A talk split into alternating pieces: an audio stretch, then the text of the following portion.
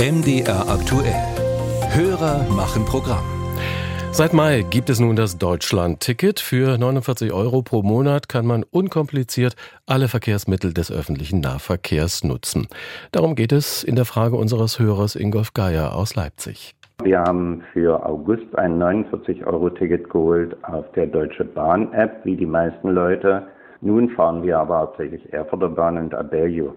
Daraus ergibt sich die Frage, die uns schon früher bei Sachsen-Ticket und Wochenendticket beschäftigte. Wie kommen die kleinen Anbieter zu ihrem fairen Anteil an den Ticketeinnahmen? Stefan Kloss hat sich erkundigt.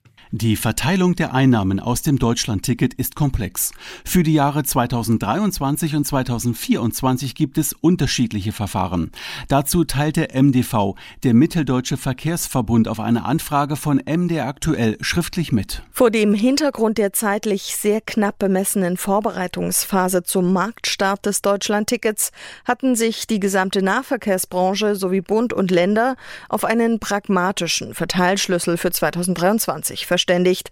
Im aktuellen Jahr behält im Grunde jedes Nahverkehrsunternehmen die Einnahmen, die es mit dem Deutschlandticket erzielt hat, für sich. Bezogen auf den Fall unseres Hörers bedeutet das, weil er das Ticket in der App der Deutschen Bahn abonniert hat, bekommt die auch das Geld. Erfurter Bahn und Abelio, die unser Hörer aber tatsächlich nutzt, erhalten nichts.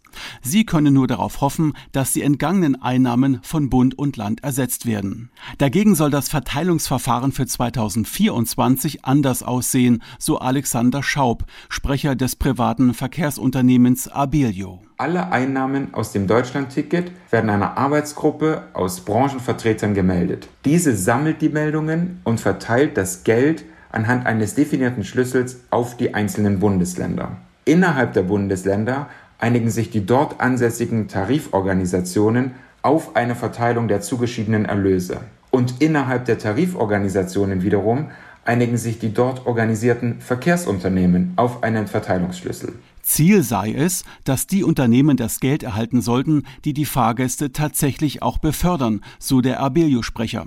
Etwas einfacher und konkreter teilt der MDV schriftlich mit. Ab Januar 2024 ist es das Ziel, die Einnahmen für das Deutschlandticket gemäß dem Nachfrageprinzip dorthin zu verteilen, wo die Menschen auch wohnen und mit dem Deutschlandticket fahren, gleichwohl das Deutschlandticket bundesweit gilt. Das gesamte Verfahren sei aber noch in Arbeit, so der Mitteldeutsche Verkehrsverbund MDV.